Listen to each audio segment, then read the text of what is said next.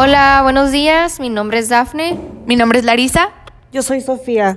Y en el podcast de hoy les vamos a decir, informar y explicar cada uno de los principios de diseño que son cinco. El contraste, la armonía, énfasis, jerarquía y unidad. El contraste es la diferencia de intensidad de iluminación de los colores. Es la forma para que resalte y se vea más atractivo el trabajo. Por ejemplo, si vas en la calle y te preguntan qué color contrasta mejor al blanco, di negro, así como una vaca.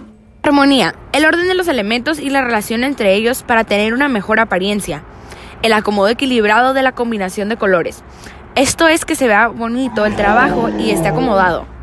Énfasis es denotar o remarcar un elemento importante para captar la atención, como cuando en un trabajo pones las palabras en negritas. Jerarquía. En esta se puede diferenciar los elementos de cómo lucen, darle prioridad a lo importante y de acuerdo a su rango acomodarlo.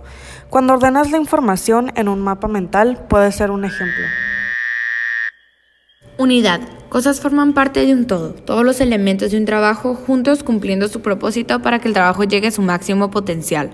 Por ejemplo, cuando en un trabajo todos sus elementos están ordenados, lo que tiene énfasis va remarcado y el trabajo se ve atractivo. Estos fueron los principios de diseño. Espero les sirva y que les haya gustado. Nos vemos en el siguiente podcast.